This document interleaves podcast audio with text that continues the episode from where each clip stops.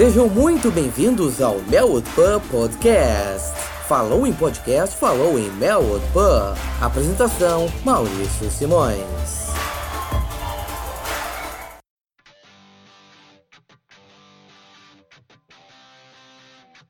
Welcome, lads! O Melwood Pub Podcast está no ar.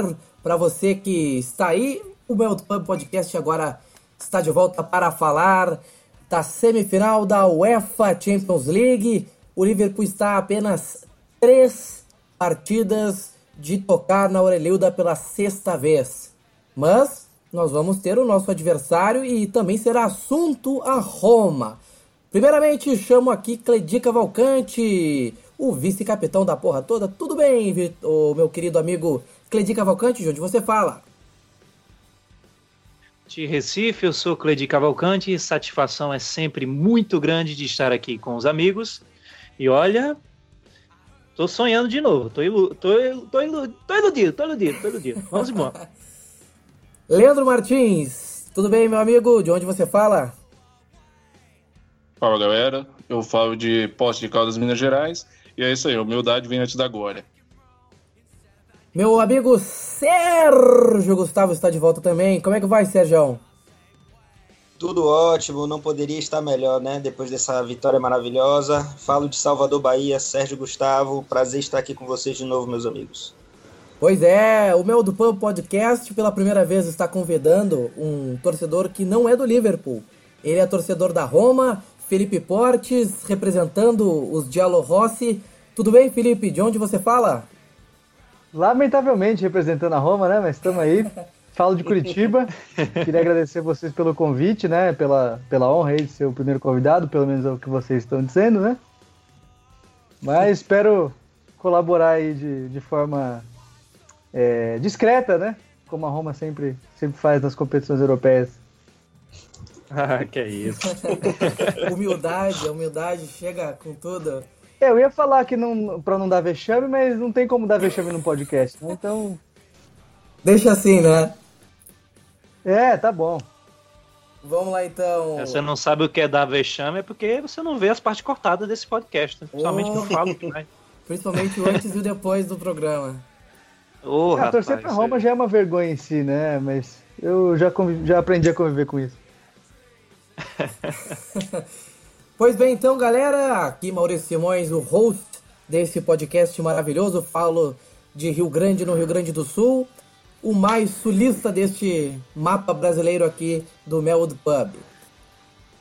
E os assuntos que serão tocados, além, claro, do, do confronto em si entre Liverpool e Roma, vamos tentar conhecer um pouco mais sobre o, o nosso adversário na fase semifinal, destacando os principais nomes da Roma, o que, que a Roma pode nos trazer de desafios, também, claro, o confronto na sua história. Felipe já fazendo a sua participação, já, já botando já o, a tragédia romanista já preparada. Também vamos, no final, trazer as nossas queridas dicas, como o nosso primeiro uh, quadro novo neste programa. O, o, quadro de dicas culturais vai estrear aqui no Mel do Pub, mas vamos abrir o assunto principal, vamos tocar o barco. Agora, no Melwood Pub, é hora de debater a UEFA Champions League.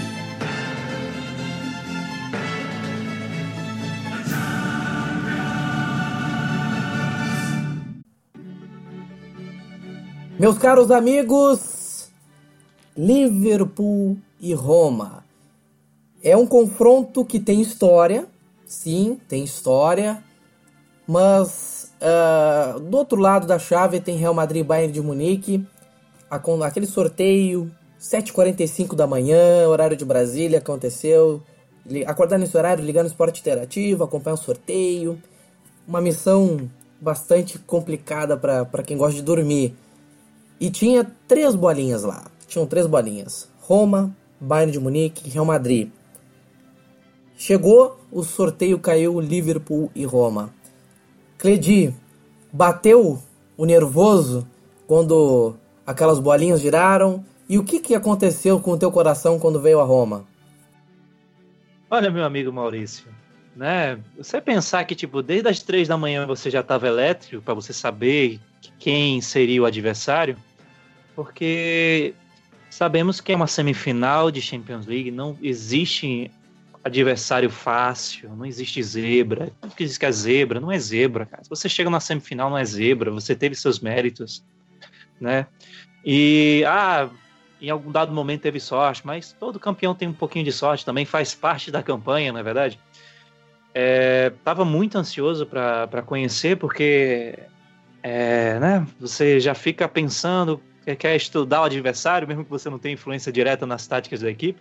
Você quer estudar o adversário, quer ver o que é que eles têm de bom, o que é que eles têm de ruim, como será que o nosso Liverpool vai se aproveitar disso, né?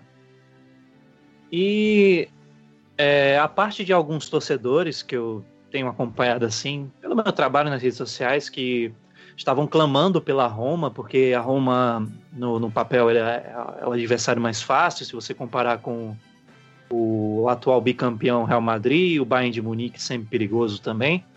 Mas eu não conseguia pensar dessa forma. Eu, especialmente com o, com o histórico que a Roma teve nesta edição e e a força que ele tem mostrado no campeonato nacional também. Felipe Portes vai falar disso com mais calma daqui a pouco. É, mas não é uma equipe para você para você subestimar. Tem alguns conhecidos nossos ali, como o Kolarov Dzeko, né? Que a gente já viu algumas vezes pela Premier League.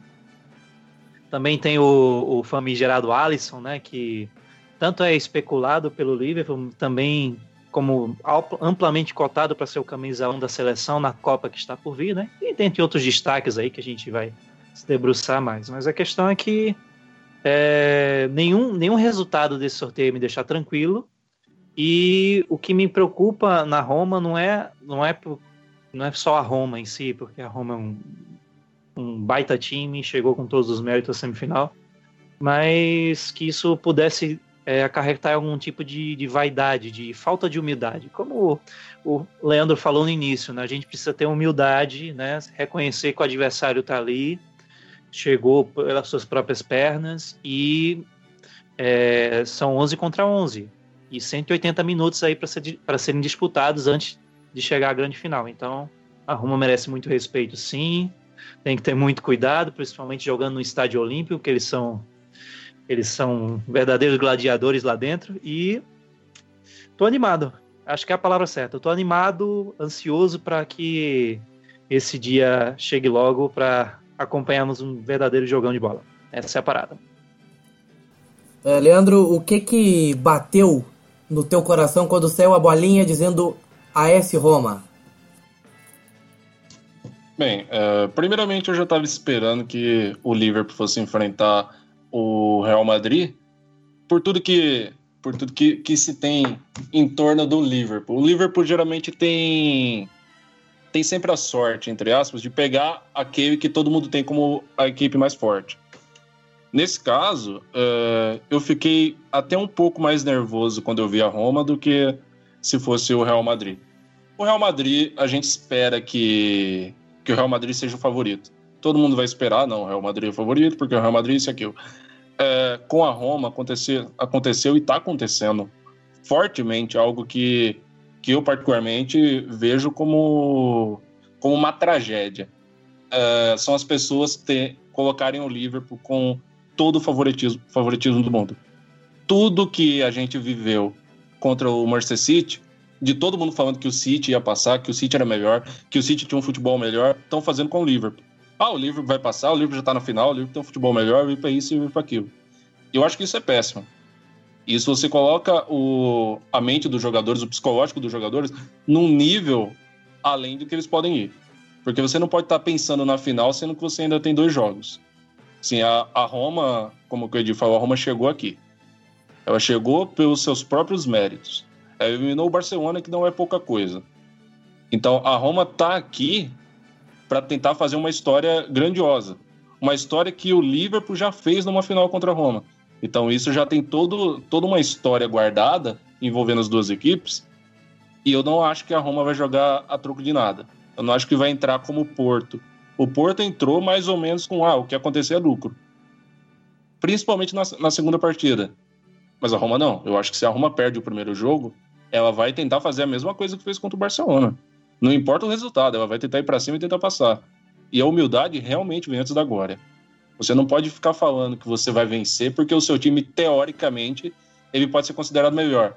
E o que é considerado melhor? Porque é, considerar quem tem mais título não, não necessariamente significa que, que é melhor. Eu não vou considerar o Aston Villa melhor porque tem uma Champions. Então tem que, tem que ver como que você vai pensar. No atual campeonato italiano, a Roma está em terceiro. No atual campeonato inglês, o Liverpool está em terceiro. Então você vai falar, ah não, mas fulano é melhor, olha, olha o que o Liverpool tem feito. Sim, o Liverpool tem jogado muito bem, mas a Roma também tem feito o, os seus grandes jogos. Para mim, é, a gente tem que entrar com a cabeça baixa. A gente não tem que entrar com a cabeça no alto, achando que, tá, que é o melhor time. É, a gente tem que se impor em casa. Isso é verdade. Da mesma forma como até o Felipe pode falar isso.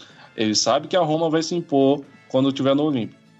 Então, o Liverpool tem que se impor em casa, não importa qual seja o resultado. Eu sempre falo, você está jogando em casa, você é um time grande da Europa, você é um time grande do mundo. Você está jogando em casa, você tem que vencer, não importa contra quem. E, e nesse caso, eu acho muito importante que o Liverpool não tome gol. Acho que vai ser algo difícil. O Dzeko tem, tem um histórico de marcar gols contra o Liverpool. Sim, no City ele já deixava sempre o seu golzinho aí. E a temporada do Dzeko é, é uma temporada muito boa. Ele fez uma temporada passada boa e essa também tá mantendo uma temporada boa. Ele tem 43 jogos com 20 gols. Então ele fez 20 gols na temporada, ele fez 6 na Champions. E ele pode fazer mais. Então ele tem uma oportunidade. E nesses 6 ele ainda deu. É, falando em 6, ele ainda deu 6 assistências. Então, assim, eu acho que ele é o principal jogador o finalizador, o jogador para matar o jogo e para fazer diferença. Ele é muito bom pelo alto, então a gente sabe que o, o, fraco do Liverpool são bolas aéreas. Então, em um momento que. Quer dizer, o fraco dos últimos tempos, né? Desde a da chegada do, do Van Dijk não, não tem acontecido tanto. Mas mesmo assim, a gente nunca sabe como que o Liverpool vai estar em campo. A gente nunca sabe como que o Lovren vai estar em campo. A gente não sabe se o Lovren vai jogar. A gente não sabe como que o Clavan vai estar, por exemplo. Então, tudo vai, vai ser baseado em como a gente vai entrar. E se a gente entrar achando que a gente é melhor do que a Roma, com certeza o vai perder. E na minha opinião, como torcedor, se entrar achando que você é melhor que outro time, você merece perder. Sérgio, como é que foi a tua impressão de saber que vem a Roma pela frente na semifinal da Champions League, tendo em vista que do outro lado tem as duas grifes que todo mundo fica meio cabreiro de enfrentar, Bom, é mais ou menos no sentido do que Cleidi e Leandro já afirmaram aí. Eu, assim, eu estou animado. Eu acho que o Liverpool tem condições de passar, mas eu também não me considero favorito, nem um degrau acima. Eu acho que a gente veio trilhando esse caminho sempre passando um pouco na, na margem dos holofotes aí, né? Nossos jogos é, pouco sendo falados em relação aos jogos dos times mais badalados a partir do momento que a gente veio começando a crescer nos mata-matas, especialmente contra o City, é que nosso time veio, que entrou mais no, no radar aí do, das notícias e das análises. Então, assim, isso, isso a gente está um pouco desacostumado com isso, pelos nossos anos fora das grandes competições europeias. É, tá tudo sendo meio que uma novidade, ou pelo menos resgatando alguma coisa de décadas atrás. Então, assim, eu estou muito animado, estou muito feliz. Eu gostei do sorteio, eu acho que a Roma é um time muito interessante de, de assistir, de ver jogar. Eu tenho, pratico um futebol interessante, um futebol de, que joga e deixa jogar também. É, vai ser, vão ser dois jogos muito bonitos, vão ser dois jogos muito de, de celebração das suas torcidas, que merecidamente vão, vão viver esse momento de semifinal de Champions, algo que não acontece para a gente há uh, 10 anos e para Roma salvo engano, desde 84, o Felipe pode me corrigir se eu estiver errado, mas salvo engano, a última vez que a Roma chegou tão longe foi em 84. E então, assim, vai ser uma celebração muito bonita. São dois times é, com torcidas muito apaixonadas e que têm um, essa tradição, esse resgate da história muito forte. Então, eu gostei, eu me agradou, mas eu não, não, me sinto favorito e eu também não gosto do que eu tenho visto em, em alguns ambientes virtuais por aí é, desse suposto favoritismo do Liverpool pelo seu ataque insinuante, pelas, pelo desempenho que a gente vem tendo na competição, né, das goleadas, dos jogos do domínio, de posse de bola e de tudo mais, mas eu não estou também assim tão receoso pela nossa postura, porque eu sei que Klopp e a direção técnica como um todo e os jogadores mais experientes do elenco não vão entrar nesse, não vão embarcar nesse trem do favoritismo. Eu, eu não acredito que isso vai acontecer no nosso time, e porque eu também concordo plenamente com o Leandro, isso seria um erro muito grande, subestimar a Roma, achar que a Roma eliminou o Barcelona por um capricho do destino, por alguma coisa assim, eu, eu não concordo com isso. É, ninguém chega na semifinal de Champions League por acaso, então eu não embarco nesse favoritismo e eu não acho, ou não quero crer, que o nosso time vai embarcar nesse favoritismo também. Então, eu tô feliz, tô animado, tô confiante, mas também sempre não pregando desprezo pelo time contrário, de, de maneira alguma. Pois é, aquele, aquele sentimento que todo mundo que chega numa semifinal, uma, uma fase como essa, tem méritos, inúmeros méritos. Uh, e Felipe, e o que que passou na tua cabeça quando a bolinha com o nome da Roma se emparelhou com o Liverpool nessa semifinal? É, o que que passou pela tua cabeça vendo que a Roma vai decidir sua, sua, sua sorte uh, em tentar chegar à final da Champions League pela primeira vez desde 1984, tendo que encarar o Liverpool? Olha, pra ser bem sincero, eu tava dormindo na hora do sorteio. Eu acordei com a notícia, né, de que a gente tinha sido sorteado contra o Liverpool.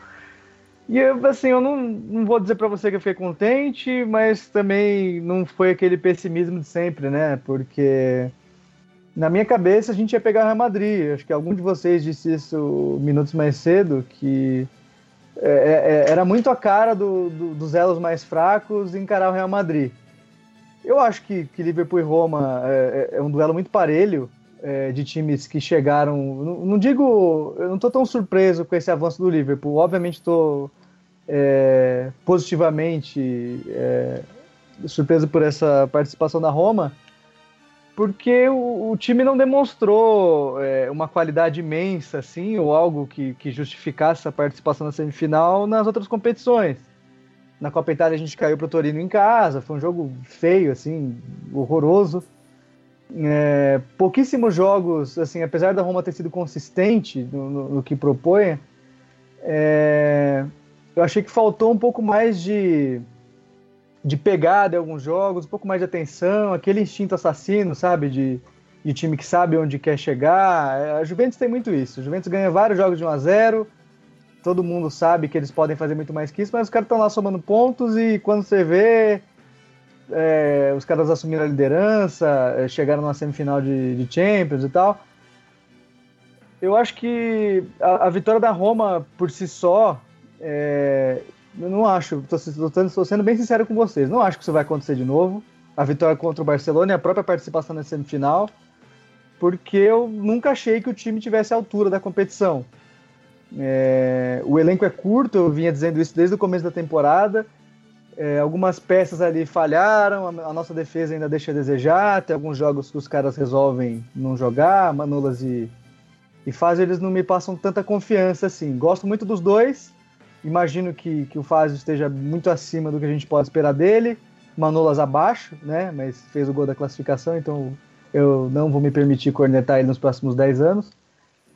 Mas eu fiquei muito feliz de, de, de, pegar o Liverpool, principalmente pelo, pelo ponto de 84, né? A questão da vingança e tal. Se vocês ganharam o campeonato da gente dentro do Olímpico, da, da maneira como foi. Eu, eu, culpo o Falcão por aquela derrota, porque ele pipocou nos pênaltis, né? Mas é uma opinião meio controversa. E não sei se vocês sabem dessa história, né? Que o, capitão da Roma na ocasião, o Agostino de Bartolomei, ele até jogou, jogou muito bem no, nos 90 minutos. Na prorrogação, acertou o pênalti dele. Só que o cara ficou muito mais abatido do que qualquer um, né? Pela ocasião de, de ter perdido aquela partida. O cara era romano e tal, cresceu torcendo para Roma. E deprimido no final da carreira. Aquele foi o último jogo dele pela Roma. Dez anos depois ele se matou. Assim, Nossa. Não pelo fato não pelo Caramba. fato de ter perdido a final, né? Mas é, o cara tava com várias dívidas e tal. E ele escolheu a exata data, né? Dez anos depois para tirar a própria vida. Então, Eu acho que esse jogo tem um significado muito maior do que, do que as pessoas podem imaginar. Não é só uma derrota, não é só uma chance, uma arromada, como dizem, né? Não acho que foi. Acho que foi um jogo que, que o Liverpool tinha tudo para trucidar a gente e não trucidou. Mas tá aí a chance de ouro para se vingar disso, né? É, time tem, é, desempenho agora mostraram que eles têm na Champions. A, a Roma na Champions foi, foi o melhor do, do, dos mundos. Tudo que apresentou até agora foi a melhor Roma. Mais eficaz, mais perigosa, Zeco atento e decisivo.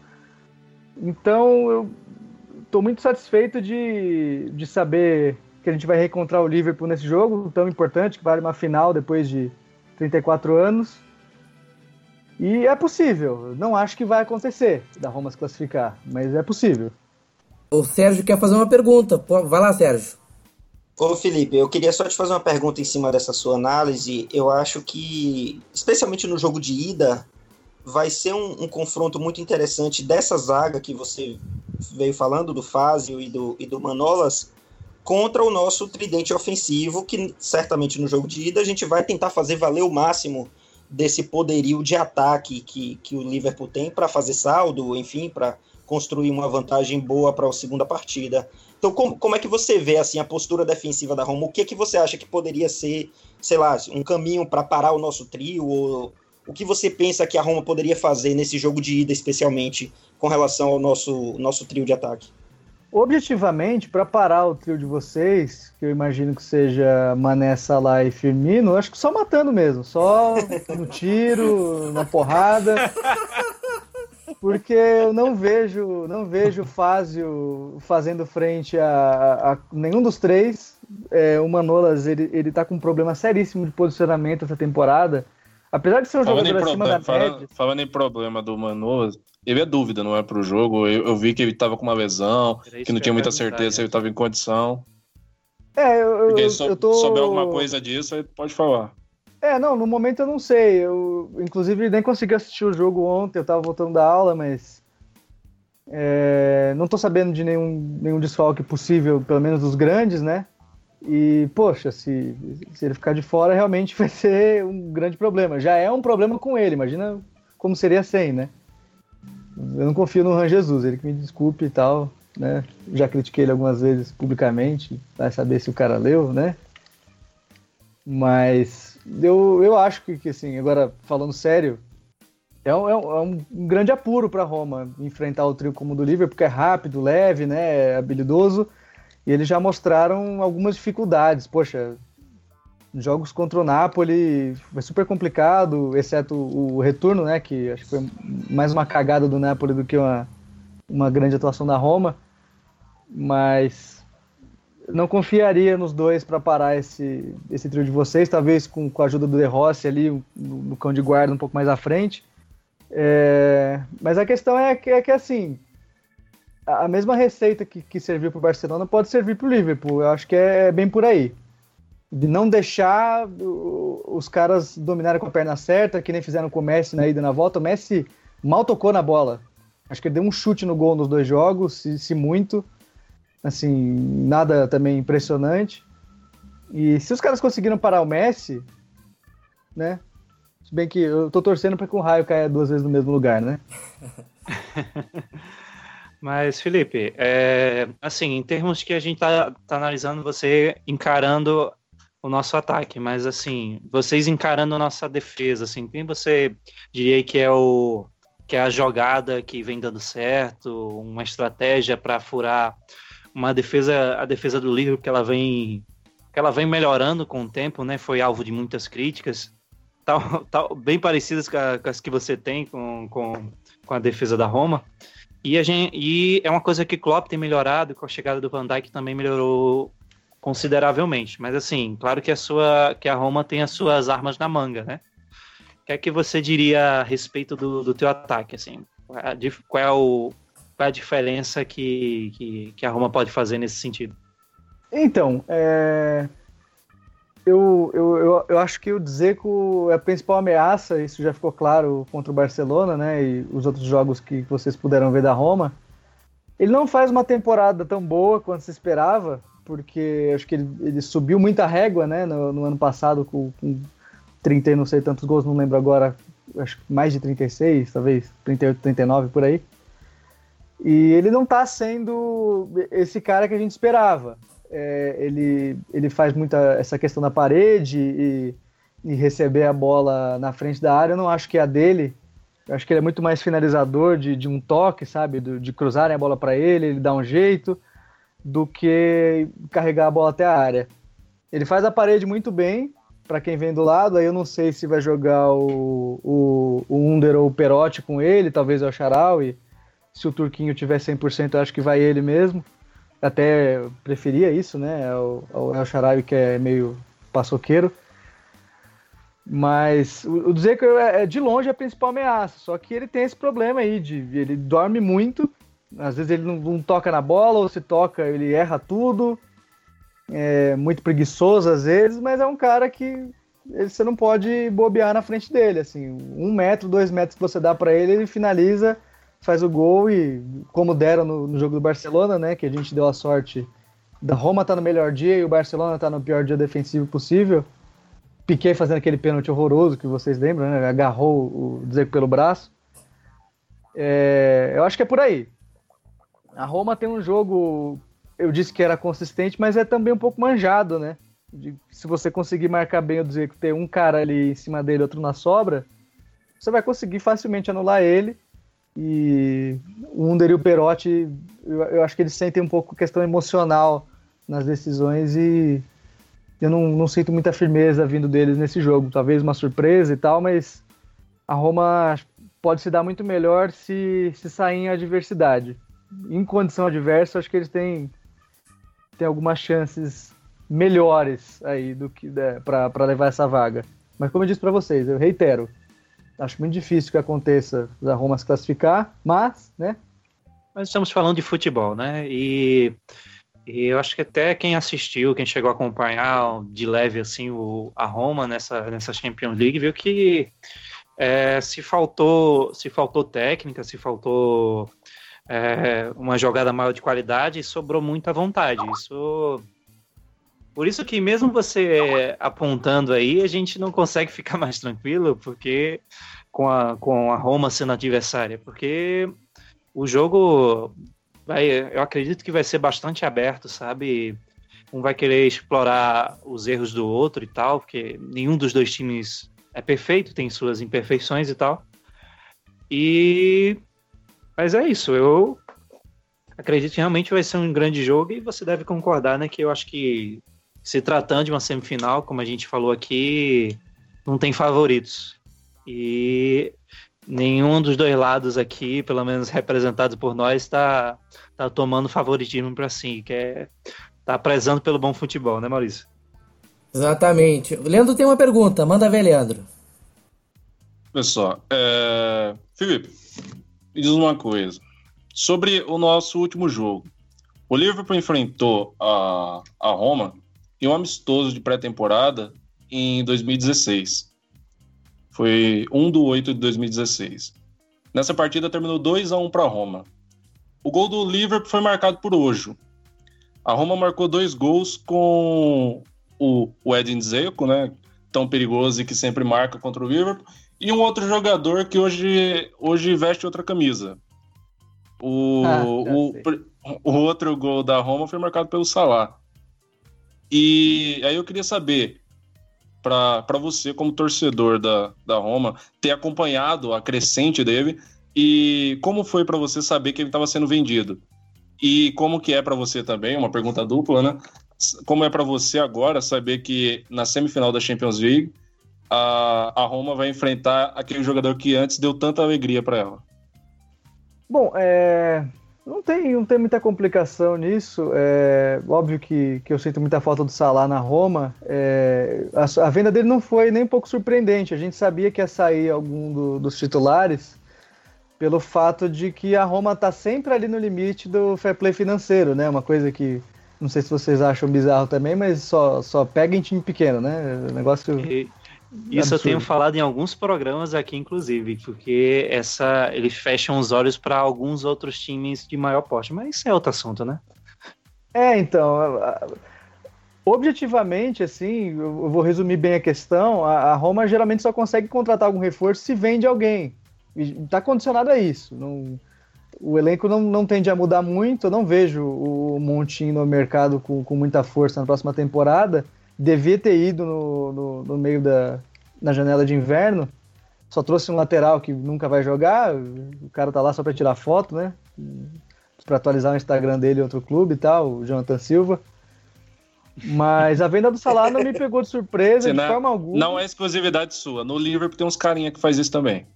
É, então, Cara. o Jailson, antes de, antes de ser titular no Palmeiras, ele ficou uns bons dois anos, assim, de, de animador de torcida, sabe?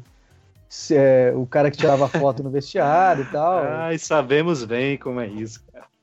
É, então. E eu, eu também não achei os valores absurdos, sabe? Não achei pouco, também não achei muito. Mas hoje o, o desempenho do Salah, inegavelmente, ele estava indo muito bem na Roma, claro, mas é, inclusive considero, considero que ele era imprescindível, mas eu não esperava que ele tivesse uma atuação assim entre os cinco melhores do mundo. E para falar a verdade, acho que eu coloco ele até entre os três, viu? Não tô, não sei se vocês têm essa, essa visão, talvez por eu não, não acompanhar tantos jogos do Liverpool assim, mas dessa impressão que eu tenho. Ah, cara, mas... tem, tem torcedor que tá cantando ele como o melhor do mundo, assim, para ganhar a bola de ouro, tá ligado? É porque nem o mais otimista ia imaginar que ele ia ter uma temporada tão estupenda, assim, realmente ele tá entre os maiores da Europa. Assim. Se vai ser o. tá cotado aí para ser o, o, o, melhor do ano da Premier League e tal. E. Mas é isso aí, cara. Ninguém, acho que nem o. Nem, nem ninguém da Roma, nem ninguém de, daqui de, de Liverpool ia ter tanta confiança numa temporada tão. tão majestosa do, do, do Salah. Não, Salah, se alguém falasse... que falaram muito mal, né? Antes nossa, cara, é, você precisava via, ver né? os comentários que foi quando contrataram Salah. Ah, esse cara só corre, não sei o quê. É chute. É, Atacante não... bom só presta aqueles que faz mais de 30. Pronto, ele tá aí com 40, então, né? Não, eu acho que tinha muito exagero para mal, né, na questão da análise dele. É, nunca achei um, um jogador assim fraco. Tinha os momentos dele, né, de, de burrice e tal, mas quem não tem, né? É, se quem alguém disser para vocês. lembra dos meus 18 anos de idade. É. Se alguém da Roma disser para vocês que esperava que o Salah virasse tudo isso, é mentira. É mentira. A gente, obviamente, tinha ele em alta conta e tal, mas é, é mentira e até exagero tratar como não, ele sai daqui para ser o melhor do mundo. De forma alguma. Mas fico, fico muito feliz que, que, que, ele tenha que ele tenha alcançado tanto sucesso, que ele tenha levado o Liverpool longe, que eu, eu particularmente simpatizo com o Liverpool e entre os clubes que iam sobrar, obviamente eu não estava contando que a Roma chegasse tão longe, o Liverpool é aquele que, que, que teria minha torcida na reta final. Estamos aí, né, frente a frente agora, não, não trago aquela mágoa de ex, né, do, do Salah, Espero até que ele possa fazer um gol, não mais que isso, que a Roma não vai passar sem levar gol nessa, nessa eliminatória. Já devo avisar vocês de, de antemão. É... Ah, e é isso. Assim, tô positivamente surpreso com ele também e espero que, que ele tenha o melhor daqui para frente. Depois do que espero que vocês sejam eliminados na, na Champions e tal, que ele consiga mesmo assim chegar entre os três no bola de ouro. Uh, eu espero que sejam 2-0 a, a 0 e seja decidido nos pênaltis e o Karius brilhe e o Liverpool passe. a pênalti de novo, não. Porque imagina, com, to, com tudo isso a respeito do ataque do Liverpool, imagina se tem 2 0 a 0 Isso depois contra a Roma também, né? Mas a, até agora no Olímpico a gente não levou gol na competição, né? Então. Olha aí. Ah, aí tem mérito do Alisson nessa, nessa história toda? 120% mérito do Alisson. Assim, Felipe, aproveitando outra pergunta aqui, já que você é o rapaz representando a Roma neste recinto, uh, você concorda que o Alisson é sim o Messi dos goleiros? Você acha que ele é o, o goleiro do momento? Sim, a gente tem grandes goleiros no mundo, uh, fala-se muito do, do DG, que também tem um, um momento brilhante como goleiro do Manchester United, responsável por, por quase todos os pontos que o United consegue vencer. É, com relação ao Alisson, o que você acha? Que, você acha que o Alisson realmente tem tempo contado na Roma? Acha que ele poderia ir até para o próprio Liverpool, mas tu acha que ele poderia ir para um Real Madrid ou para ou para um PSG? Vários locais estão especulando uma saída do Alisson. O que você acha dele? Olha, é, eu não sei se eu colocaria ele como mestre dos goleiros, acho que eu não tenho uma, uma comparação é, para fazer a esse respeito, mas sim, eu acho que ele é o melhor goleiro do mundo na atualidade. Tinha muita gente que cravava o Everson, o, perdão, o Ederson do, do, do Manchester City como principal. Eu discordo, mas talvez seja porque né, eu tô, eu tô enviesado nessa questão, sou suspeito para falar. Mas, poxa, o Alisson não só para mim. É não é, só você que discorda, o Firmino discorda também. É, então. Tamo junto, Firmino. É, então, acho que a fase dele é, é muito inspirada. Ele, ele teve. Eu, eu, também não esperava que ele, que ele fosse absurdo desse jeito, como ele estava sendo, porque ele ganhou muitos pontos para Roma já, evitou que nós, que nós perdêssemos outros. Então, é um cara que, sei lá, o, o, pior jogo dele, aliás, o único jogo ruim dele pela Roma foi contra o Barcelona na ida, né? Eu tinha até comentado isso, que não é demérito nenhum pro cara fazer o pior jogo dele da vida contra o Barcelona, principalmente no Camp Nou. É, temos sim, temos sim que ele fique pouco tempo. Também não me surpreenderia se ele saísse para o Real Madrid ou para o Liverpool na próxima temporada. É, a diretoria tem se posicionado publicamente contra isso, né? Que eles vão fazer de, de tudo, mover mundos e fundos para manter o cara lá, mas eu, eu acho que para um, um atleta de alto nível, ainda mais de seleção como ele, podendo ser, ser campeão do mundo agora com o Brasil, continuar na Roma, que ele dificilmente vai ganhar algum troféu em curto ou longo prazo, eu entenderia perfeitamente a decisão dele em sair talvez por Real Madrid, que seja, seja um time que, que vá manter ele no, nos holofotes e tal. Eu acho que ele tem tudo para ser melhor ainda do que o Tafarel foi. É, não digo de tamanho né, da, da, idolatria do brasileiro por ele, mas pela, pela, qualidade, pelo que ele vem apresentando, a técnica e tal. Até porque ele é um cara que sabe jogar muito bem com os pés. Não espero que ele vá ficar muito tempo lá. É, também não trataria ele como traidor se ele fizesse. Só não pode sair para Juventus, que aí acabou realmente acabou a nossa relação, não não vejo ele, sei lá, virando a década na Roma, se é isso que vocês querem saber. Ô Felipe, eu queria saber como é que tu vê o trabalho a, a, do de Francesco à frente da Roma desde que chegou e também o, todo o trabalho que vem sendo feito pelo Monk na Roma. Olha, o, o Di Francesco é, um, é um negócio até curioso de falar, porque ele começou muito bem, né? A Roma é, estourou no, primeiro, no começo da temporada, fez alguns jogos bons, goleadas ali, mas do final do ano passado para cá o time deu uma, deu uma oscilada. Eu, eu achei que na época que tinha sido um problema de falta de pulso dele, porque ele é muito novo, né? Os, às vezes os caras não confiam muito nele. Boleiro é uma desgraça, né? Brasil ou fora, vocês devem saber como é que é. Os caras têm dificuldade para confiar em professor novo, tem que ser medalhão, o cara se impor e tal. A questão é que o vestiário da Roma não é tão tumultuado quanto se pensava e até pesou positivamente o fato do Totti não estar tá mais lá para, sei lá, qualquer discordância que o técnico tivesse com o Totti seria um problema, né, em curto prazo, pro treinador. Mas, poxa, depois da arrancada, eu acho que virou a chave contra o Napoli, que, que a gente ganhou deles lá no, no São Paulo virou a chave, é outro time, é um time mais maduro, é um time que aparenta, pelo menos, é, ter sabedoria do que precisa fazer para ganhar jogos. Na Champions, como eu disse, isso potencializou bastante. A Roma foi, foi um time bem cascudo, parece que joga Champions uns 15 anos seguidos. É... Mas o Eusébio eu, eu sou. Eu acabei virando fã dele, né? Por esse, esse, essa recuperação de imagem mesmo, né? De autoestima, porque afinal de contas a gente perdeu o Totti há um ano e é, ninguém sabia o que ia acontecer depois disso. que tem aquela carência, aquele vazio, né? Que tipo, pô, já não, já não ganhava nada com o cara, agora não vai ganhar 100 e tal. Inclusive, acho que isso vai continuar acontecendo, né? Mas. É, fato é que ele conseguiu superar as expectativas, né? A gente esperava dele algo, sei lá, vamos dar um ano pro cara, sei lá, vai ficar fora de competições europeias, vai beliscar uma Liga Europa, não vai longe na Champions. Em alguns momentos até cheguei a preferir que não, não, não jogasse mata-mata da Champions, porque não tá à altura do time.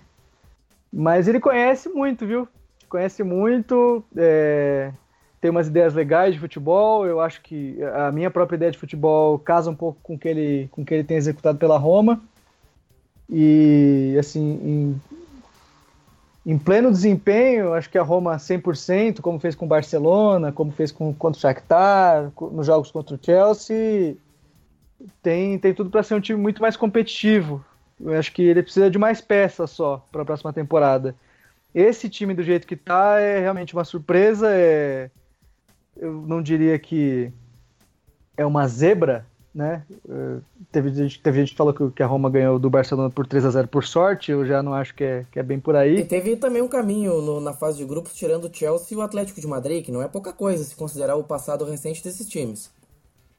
É, aí também tem, tem o fato de que o Chelsea não vivia um bom momento, o Atlético não, não, não vivia um bom momento na, na Champions.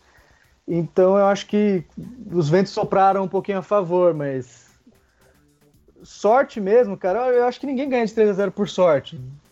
Tô sendo talvez meio poliana, né, nessa, nessa compreensão, mas é, se fosse um jogo, sei lá, 0 a 0 e a gente fizesse um gol no final para classificar, talvez vocês poderiam classificar como zebra e tal, não acho que é bem por aí. Mas a Roma tem muito mais o que evoluir ainda, se, se mantiver a base, talvez o Dzeko saia, também não vejo ele muito tempo na Roma. Mas o Eusébio é um cara para ficar 5, 6 anos e, sei lá, ganhar uma Copa Itália. Brincadeira, eu espero que ele ganhe mais que isso. Ele tá, tá no caminho certo para alcançar coisas maiores. Bom, amigos, aqui só para ilustrar um pouco da campanha da, da Roma na, na UEFA Champions League, para trazer um pouco mais de, de dados sobre o nosso adversário. A Roma passou em primeiro num grupo com o Atlético de Madrid, Chelsea e Karabakh. O Chelsea foi o segundo colocado e foi para o mata-mata, uma campanha de três vitórias, dois empates, só uma derrota que foi na penúltima rodada para o Atlético de Madrid. No mata-mata, enfrentou o Shakhtar nas oitavas, primeiro jogo na Ucrânia 2 a 1 para o Shakhtar. Na volta eh, foi 1 a 0 e a Roma passou pelo gol qualificado. E já nas quartas de final, mesma situação. O Barcelona fez 4 a 1 na Roma e na Itália a equipe de Rossa fez 3 a 0 e passou também pelo gol qualificado. E sempre decidindo em casa, essa é a curiosidade. Agora a Roma enfrenta o Liverpool, primeiro jogo na Inglaterra, segundo jogo no Estádio Olímpico. Também destacando uma curiosidade que foi que a Roma não voltou, não disputava uma semifinal desde a sua estreia na Champions League em 83, 84. É, de lá para cá, quando a equipe foi finalista e perdeu por Liverpool nos pênaltis, a Roma jamais passou das quartas de final da Champions League. Inclusive, a última vez que tinha chegado nessa fase havia sido em 2007 2008. Liverpool volta a uma semifinal de Champions é, pela primeira vez em 10 anos. Então são duas equipes voltando a uma fase semifinal depois de muito tempo ausente. É um confronto interessante, também já trazendo aqui o raio-x desse confronto em jogos oficiais, todos eles aconteceram em competições europeias. É, apenas aqui para destacar, o primeiro deles foi a final da Champions League em 83-84, decisão em que o Liverpool saiu vencedor nos pênaltis após o um empate em 1 a 1 depois, Liverpool e Roma só voltaram a se enfrentar em 2001 na Copa da UEFA, então conhecida como Copa da UEFA, hoje Europa League. É, primeiro jogo entre as duas equipes na Itália, o Liverpool venceu por 2 a 0 e a Roma, em sua única vitória sobre o Liverpool, venceu por 1 a 0 jogando na Inglaterra. De lá para cá, então, mais outros dois jogos. Na Champions League de 2001-2002, um empate em 0 a 0 jogo pelo grupo B da competição e jogo de volta ainda na fase de grupos, o Liverpool, o Liverpool venceu por 2 a 0 a equipe da Roma em Enfield. Então, cinco confrontos, duas vitórias do Liverpool, dois empates e uma vitória da Roma.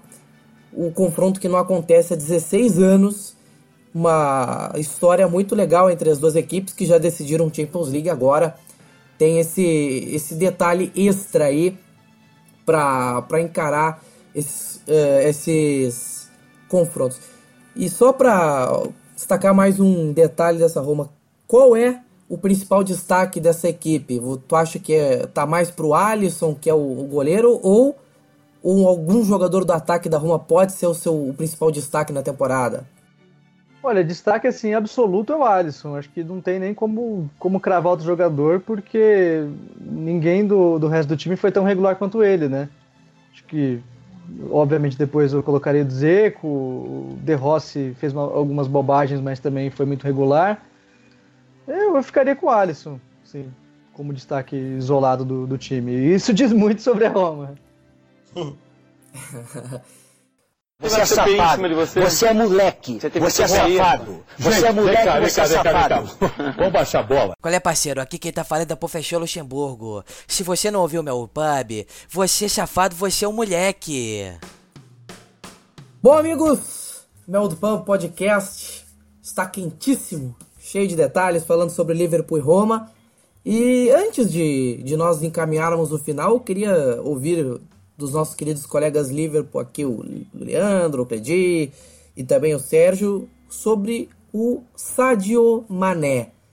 Porque ele é um jogador que muita, muita gente vem uh, tendo uma opinião bastante diversa sobre ele, seja criticando, seja elogiando. Ele teve um começo de temporada um pouco devagar, se comparar com o que ele fez na temporada passada, mas dá para entender que ele está sendo, entre aspas, menos brilhante do que foi na temporada passada, porque primeiro tem o Salah jogando muito, também tem o Firmino jogando muito. Mas Salah, ah, aliás, lê do engano meu, falo do Sadio Mané, ele vem tendo uma função diferente desde que o Felipe Coutinho saiu da equipe, desde que também toda essa treta com o Coutinho, vai não vai para o Barcelona, isso aí começou a ficar mais forte. O Mané vem sendo um cara muito mais armador de jogadas, mais uh, responsável pela criação do que por ser o cara que ataca, de fato, uh, como um atacante. O Cledi, como é que tu vê essa mudança de função do Sadio Mané em campo? Isso vem trazendo outros reflexos para as atuações do nosso senegalês maravilhoso. De fato, Maurício, é, é engraçado os comentários diversos que a gente ouve sobre, sobre o Mané, porque muito se dá de ou a pessoa não está assistindo o mesmo jogo do que eu, ou não está entendendo como as coisas funcionam, ou porque tem um Salah fazendo tantos gols assim. Aí o Firmino também tem mais gols que o, que o Mané, mas é, temos que perceber a, a, questão tática da coisa, porque com a saída de Coutinho e a gente não podendo contar com Lalana por causa do lesão, é, muito se discutiu que no meio-campo do livro faltava criatividade, faltava faltava um meio armador, faltava alguém que criasse essas jogadas, coisas que, em tese, o Coutinho faria, o Lalana também faria e tal. É inegável que você perder Coutinho e não poder contar com Lalana é um, seria um problema para a grande maioria dos times europeus, mundiais, seja qual a escala que você queira usar. Porém, é, eu vejo no Mané, o, Mané assim, um cara muito tímido, sabe? Um cara muito, né? Até reservado, de certa forma. E que a gente até brinca que ele que o, o, máximo que ele aparece é tentando imitar o Firmino nas comemorações, né? Mas não se engane que esse esse rapaz come quieto, como todo bom come quieto, ele é perigoso, né? Nosso amigo de Poço, que tá morando hoje em Poço de Calda, eu tenho medo dele também, né? Pois é. Mas. É, é bom ter medo mesmo, eu sou perigoso. Olha aí. Nossa amiga aí comendo pão de queijo? Ah, tô, tô fora, hein? Mas enfim. É, sobre o Mané, que você considera o Mané como um ponta. É, é, de senso comum que o Mané é um ponta. Aí normalmente o que é que um ponta faz? Ele corre, que o Mané é um cara corredor, um cara veloz, então o cara corre, e chega a linha de fundo, cruza. Chega a linha de fundo, cruza. Chega a linha de fundo, cruza, às vezes tenta uma, uma infiltração dentro da área, mas você vê que o cidadão fica limitado àquela faixa do campo.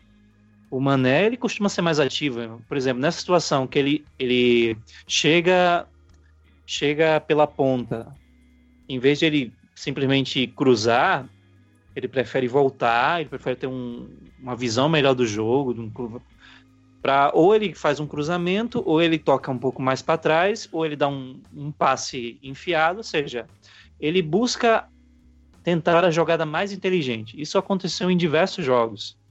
Que muitos passes dele, é claro que ele também erra vários passes, que, que eu acho muito de. faz muito parte dessa transição que ele está tendo de função dentro do campo, mas quando ele consegue, ele arma muitas jogadas para gol de Mané, para gol do Firmino, para gol de algum meia que, que também esteja na, no apoio ajuda muito o, o Robertson quando está no lado esquerdo, ajuda o, o Alexander Arnold quando está no lado direito. E é bom ver isso do Mané, que o Mané, é, do jeito tímido dele, puxou a responsabilidade para si e hoje está vestindo o que seria a camisa 10. Eu hoje até defendo que se que não acho nenhum absurdo se na próxima temporada cogitarem dar a camisa 10 para ele, mas é, não me importo muito com isso, na verdade. Ele pode continuar com a 19, mas é, mesmo pessoas dizendo que ele não teve a melhor temporada, não está tendo a melhor temporada, ou até um dia desse não se dizia, se dizia isso, né? Ele já tem números maiores que o que a temporada no qual ele foi eleito o melhor jogador do Liverpool no, na temporada, no campeonato, de uma maneira geral. Esteve presente na seleção do ano da Premier League do ano passado, então eu sou feliz demais, porque eu curto muito o Mané e vejo que ele é muito voluntarioso, ele é muito dedicado ao time, inclusive num tempo que ele estava numa fase ruim, uma fase que ele não estava acertando muita coisa, ele estava motivado a sair disso, a, a, voltar a contribuir com o time como ele gostaria, como a gente estava acostumado a ver. E ele conseguiu. E hoje ele está aí, tão importante nesse trio ofensivo, né? que no qual a gente não pode não pode é, subestimar nenhum dos três. Então, os três estão aí por méritos, estão estão jogando muita bola, principalmente juntos. Não é um trio que não tem egoísmo e o Mané, cara, o Mané é esse nego maravilhoso tabelando aí, cara, não precisa de mais nada não. Talvez um reforcinho ou outro, mas o Klopp, o Klopp entende mais do que eu, então deixo na mão dele. Então, Mané de playmaker, eu apoio. Se derem a 10 para ele, eu apoio também. Ó. Ô, Sérgio, e a tua visão sobre essa nova posição de jogo, forma de jogada do Mané, como isso tá afetando a forma dele se comportar em campo até. Isso também mudou, com certeza. Sem dúvida, sem dúvida mudou. Inclusive, se a gente parar para lembrar da temporada passada, ele na temporada passada ele jogava muito mais pelo lado direito do campo, que é o lado que hoje joga o Salah. Então, desde o início dessa temporada atual, ele inverteu de lado de campo, mesmo continuando jogando como ponta, antes da saída do Coutinho, antes da contusão de Lalana e tudo mais. Mas desde o início da temporada ele já passou por um processo de adaptação. Se a gente for lembrar daquele primeiro, o, primeiro jogo de destaque que a gente teve no campeonato, que foi aquela goleada no Arsenal, salvo engano, quarta rodada, terceira rodada mais ou menos, que demos 4 a 0 no Arsenal em Anfield, o gol dele nasce na jogada ele já caindo pela ponta esquerda do campo, que ele corta para dentro e chuta cruzado. Então, assim, ele já passou por um primeiro processo de adaptação no início da temporada com a chegada do Salah. Depois da saída do Coutinho, ele vem passando por um novo processo de adaptação, sem que isso afete, é, digamos, de forma sensível o rendimento dele. Eu concordo que ele teve um período meio ali de uma, uma seca, um, um pouco de, de, um período meio conturbado ali entre novembro e janeiro, fevereiro, mais ou menos. Mesmo fazendo seus golzinhos aqui e ali, a, gente percebia que ele, ele mesmo não estava é, satisfeito com o desempenho que ele estava tendo em campo. Mas depois do que começou o mata-mata da Champions de fevereiro para cá, ele realmente voltou a ser o jogador prolífico que a gente tem desde a temporada passada e eu concordo, eu, eu, vejo ele conseguindo se adaptar muito bem à função, assim como o Firmino se adaptou à função de, de centroavante, referência, de camisa 9, é, passou por aquele um período de adaptação e depois tá aí fazendo mais de 25 gols na temporada, eu, eu vejo o Mané também conseguindo fazer isso. Inclusive, se é, pensando na temporada que vem, se vier mais um jogador de, de ataque como a gente espera, porque Sturridge, realmente acredito que todo mundo aqui entenda que a, o ciclo dele no Liverpool acabou. Origi tem um retorno incerto, até mesmo pela vontade do jogador. A gente não sabe se o Origi deseja retornar ao clube ou vai desejar ser negociado em definitivo. E o Ings é, é aquela coisa assim, gostamos dele, ele é um jogador que contribui para o elenco, contribui para o time, mas pelo menos nesse momento ninguém enxerga o Ings como um futuro titular absoluto do, do Liverpool. Então, vindo mais um jogador de ataque, que é o que a gente espera para a próxima temporada, eu consigo ver também o time alterando um pouco taticamente sua forma de jogar, nem que seja em algumas partidas. Não necessariamente ficar jogando com esse tridente o tempo inteiro, até mesmo porque não é saudável a gente se apegar demais a uma tática e nem é saudável a gente é, forçar os jogadores a jogarem duas vezes por semana, em semanas consecutivas, em 50, 60 jogos por temporada, porque a extenuação física vem ainda mais em uma temporada agora que vamos ter Copa do Mundo. Então, alguns dos nossos jogadores nem vão ter o período de descanso no meio do ano na intertemporada, como é de costume. Então, é, é saudável testarmos novas táticas, testarmos novas formações e com a vinda de jogadores novos que a gente espera, tem aí o Rubem Neves já sendo né, especulado de forma consistente e, enfim, jogadores que possam vir para suprir funções do nosso elenco, que também é raso, assim como o Felipe falou da Roma, nosso elenco para o, o, para o grau de competições em que estamos atingindo agora, com fases finais de competições europeias, mais os torneios nacionais, brigando por vaga na Champions do ano que vem, quem sabe no futuro próximo brigando por título. Então, nosso elenco é raso hoje. Então é importante fazer isso e é importante contar com o grau de adaptabilidade dos nossos jogadores às diferentes formações táticas que podem vir a ser necessárias no futuro. Então eu vejo sim, concordo com o Cledi e acho salutar que isso aconteça. Leandro, Sadio Mané, The Playmaker. É, é, sabe que isso aqui isso é um bocejo. É um bocejo pelo sono que me dá quando eu vejo alguém subestimando a capacidade do Mané, seja como winger, seja como meio ofensivo, seja como marcador, seja como for. Eu vou dar um, um exemplo aqui. Eu vou puxar a memória do torcedor um jogador também africano, um jogador nigeriano que fazia muito sucesso no seu tempo de Itália, é... Oba Oba Martins, Oba Femi Martins. Jogou um, um, bom período na Inter de Milão, jogou um bom período no Newcastle, na Inglaterra, para lembrar melhor para as pessoas. É... O Oba Oba, ele era conhecido como notícia ruim. E porque ele chega rápido. E é aí que eu quero colocar o Mané. O, o gol contra, contra o Arsenal, completando a informação do Sérgio, foi na terceira rodada de 2017-2018, né? E foi em 27 de 8 de 2017, para quem quiser ver os melhores momentos. É, o gol que ele fez já mostrou é, uma troca de posição que tinha tudo para dar certo. E ao longo da temporada, todos os toques, todos os passes, todas as jogadas que passaram por ele dava pra gente ver que ele é extremamente adaptável. Assim, da mesma forma que o Firmino também consegue se adaptar, o Milner consegue se adaptar, o, o Mané vem com esse, esse jeitinho mineiro, esse jeitinho come quieto, esse jeitinho simples dele, e ele consegue mesmo ir muito bem. Ele vai fazendo dele, e eu, eu tava comentando com, com a minha esposa a respeito disso. Ela falou que o Mané é muito tímido. E é mesmo. Se você vê o Mané dando entrevista para alguém, você vai notar isso. Ele é extremamente tímido. Todas as vezes que ele vai falar, ele fica muito quieto. Então isso já faz parte do jeito do jogador. É, mas isso não significa que ele seja um jogador ruim. E ele está longe de ser um jogador, um jogador ruim. O Mané tem um, ele tem uma responsabilidade muito grande. O Edi falou sobre voltar para ajudar o Robertson, para voltar para defender é uma coisa muito importante, porque o Salah não faz isso tanto. E é uma ordem do Klopp. O Klopp quer o Salah, quer que ele use o vigor físico dele para aproveitar contra-ataques, que é uma arma muito perigosa do Liverpool.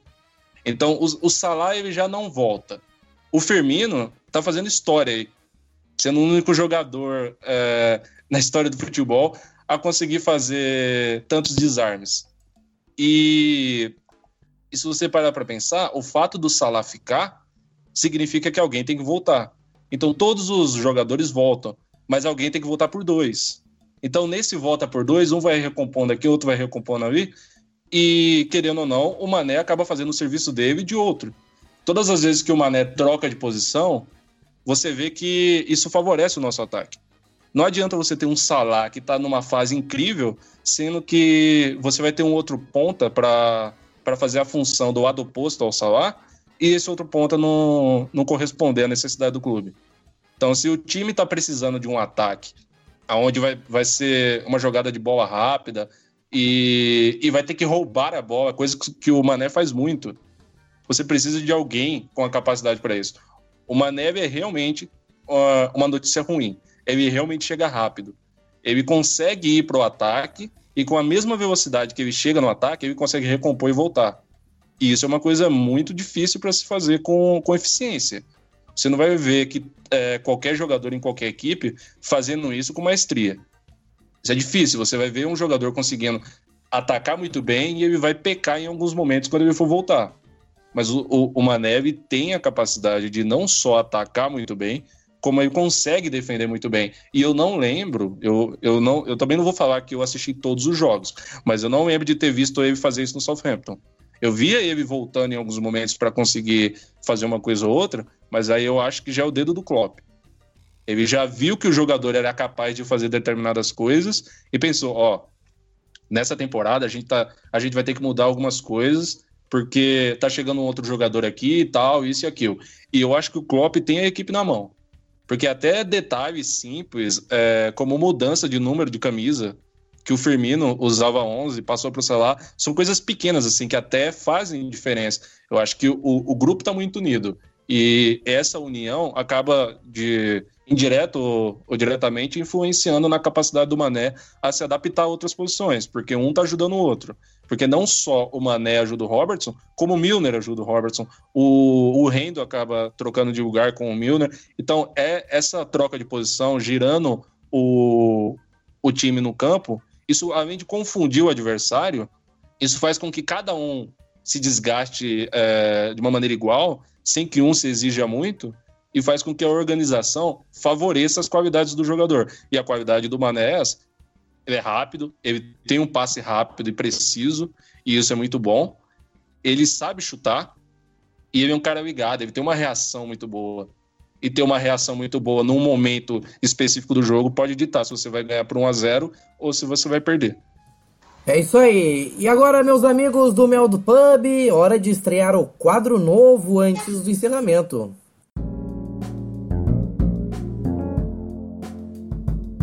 Mural Melwood Pub.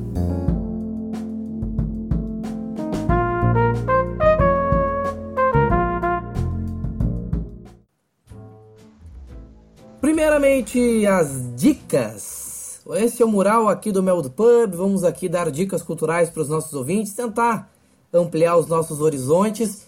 Eu vou dar uma dica, vou abrir aqui os trabalhos com a seção Liverpool Vintage no, no blog do Enfield Brasil. Blog Enfield Brasil, aí os nossos amigos do Enfield Brasil tem o, a seção Liverpool Vintage, que fala aí de memória do Liverpool, contando histórias do passado. Uh, e, e, claro, lá tem a história do Spion Cop, da Cop, que é a grande arquibancada mais famosa, o setor mais famoso de Enfield. E também já deixo a dica aqui para os amigos que gostam de uniformes de futebol.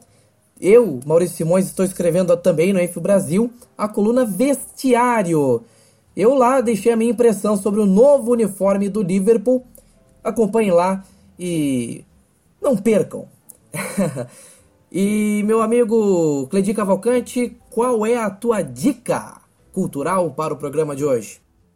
Vamos lá, dica cultural, cara. Uma, uma parada que eu tenho acompanhado com, com, com certa frequência né? Descobri recentemente, agora comecei a devorar.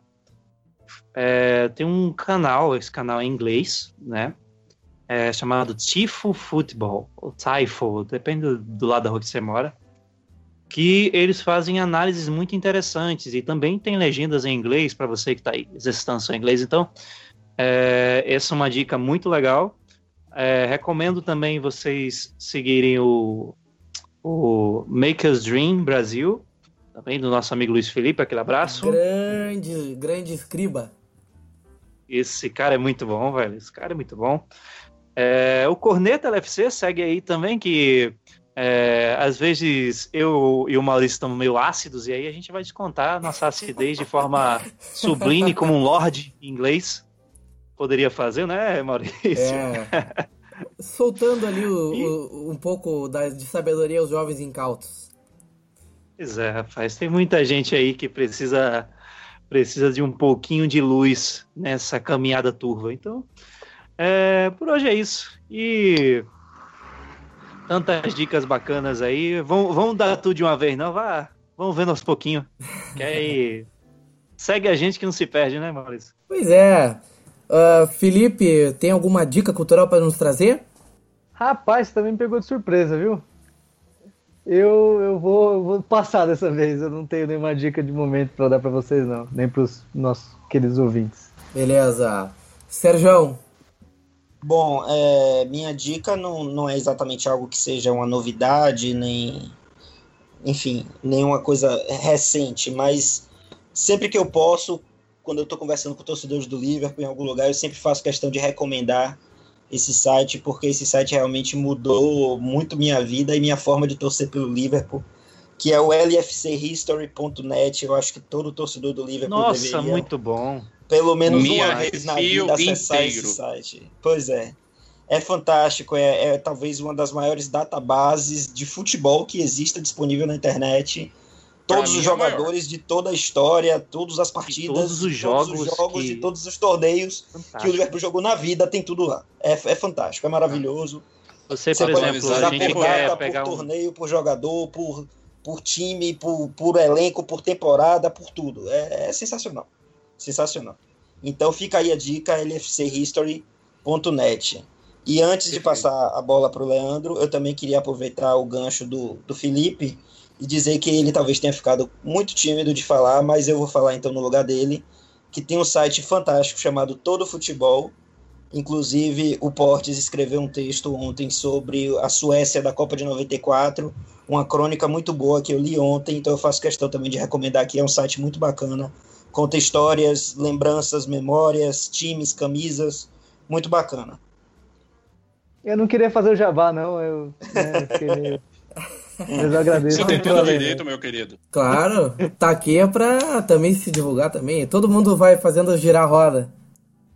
Pô, aliás, sigam o, o, o, Twitter do oficial do clube no país, né? LFC Brasil. É para fazer jabá, né? É. E por final tem um vídeo espetacular com narração do Jürgen Klopp.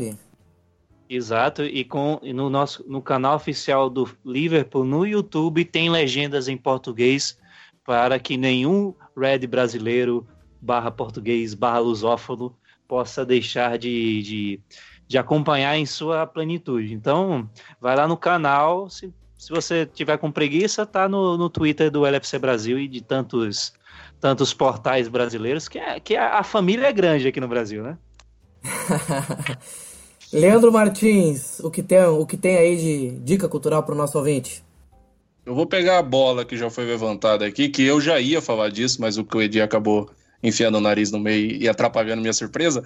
Mas eu ia falar justa, eu ia falar justamente do, do vídeo do canal oficial do Liverpool. Nós somos o Liverpool, isso significa muito. Tem uma legenda maravilhosa aí, contribuição do nosso amigo Edir. E ah, para. eu queria dar, queria dar, queria dar uma ênfase aqui no LFC History. Se você, se você não sabe quantos Hendersons o Liverpool teve na sua história, lá você sabe. Se você não sabe é, determinada história do primeiro jogador do Liverpool, seja quem foi, você, você acaba descobrindo. Então, é um site que o torcedor do Liverpool, o torcedor de qualquer time, se você quer saber alguma coisa do Liverpool, é um site que você, que você tem assim como obrigação de estar de, de tá vasculhando ele. Eu sempre converso com o Sérgio, a gente vai descobrir alguma coisa que a memória não ajuda. Até o Sérgio tem uma memória muito melhor que a minha, mas a gente vai descobrir alguma coisa de, sei lá, 20, 30 anos atrás e a gente não vai encontrar na internet normalmente, mas a gente encontra lá. E a gente encontra, a gente fica conversando. Essa história do Henderson, não vou falar quantos Hendersons tem, porque eu quero que o, o torcedor vá procurar. Mas essa história do Henderson, quando eu descobri, eu falei diretamente com o Sérgio a respeito. E é uma coisa que, que parece simples, mas é de um trabalho espetacular. Você sabe todo, a história de todos os técnicos, você sabe a história de todos os jogadores, e agora analise. Toda temporada adiciona ou sai um. Quantos jogadores já tiveram na história do Liverpool? Eu não sei, você provavelmente não sabe, mas eles sabem. E perceba, são 125 anos de história do clube, tudo sintetizado em um portal. Isso é fantástico, cara. Não é fácil uma database desse nível, não é. Só para deixar, só pra deixar claro, a gente não tá sendo pago, não, tá? A gente tá falando isso porque é bom mesmo. Claro. É bom, é bom mesmo, cara, de verdade. Tudo aqui é referendado. Mas se quiser pagar, eu não tenho problema nenhum. Ah, não. Recebo. A gente é, prefere, não é verdade? Banco do Brasil, tenho conta lá, qualquer coisa a gente se ajuda. é, vamos negociar aí. Anunciantes, o meu do pub. Quero anunciar. Já deu um jabá gratuito aqui pro Banco do Brasil, paga nós também, viu? é, do jogo. Muito bem, amigos.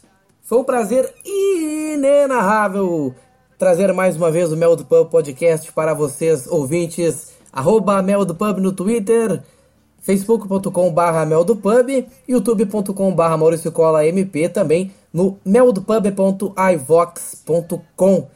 É assim que você nos acha pela internet. Leandro Martins, tchau, tchau. Falou, galera. Muito obrigado. É sempre uma honra estar aqui. Arroba Wikipedia, arroba LFCS Brasil. Falou! Cleide, grande abraço. Grande abraço, satisfação imensa estar aqui mais uma vez. Como é bom falar de Liverpool, como é bom falar desse clube que a gente gosta tanto.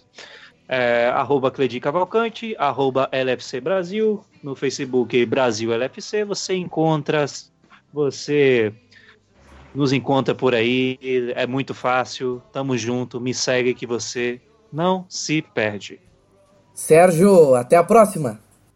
Obrigado aí, meus amigos. Sempre um prazer estar aqui falando desse clube maravilhoso. Espero estar aqui na próxima para comemorar, quem sabe, um título continental aí depois de tanto tempo. Arroba Sérgio GCS no Twitter. Um abraço a todos. Até a próxima. Quero agradecer muito a presença do Felipe Portes aqui no Mel do Pan Podcast. Foi um prazer muito bom o papo contigo aqui. Bom, Felipe, muito obrigado pela presença. Agradeço aqui a tua disponibilidade por participar da gente, trazer um pouco mais sobre a Roma aqui para os nossos ouvintes. Que isso, gente. Eu que agradeço o convite. Fiquei muito honrado. Foi, foi, bastante, foi bastante divertido e proveitoso. No que vocês precisarem, estou aí. E quem quiser me encontrar no Twitter é Portezovic. Show de bola! Aqui, arroba Maurício Cola no Twitter, Mel do Pub Podcast volta em breve. No mais, agradeço a sua audiência, fiquem ligados, o Mel do Pub volta em breve, também o tempo extra com os pós-jogos também aqui no canal do Mel do Pub. Amigos, aquele abraço, tchau, tchau! Um praticamente tchau e um praticamente até a próxima.